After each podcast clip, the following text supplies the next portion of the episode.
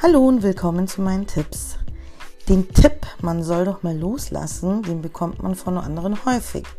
Doch wie soll man denn loslassen, wenn man nicht weiß, wie das funktioniert? Keine Sorge, die gute Nachricht ist, dass man es lernen kann.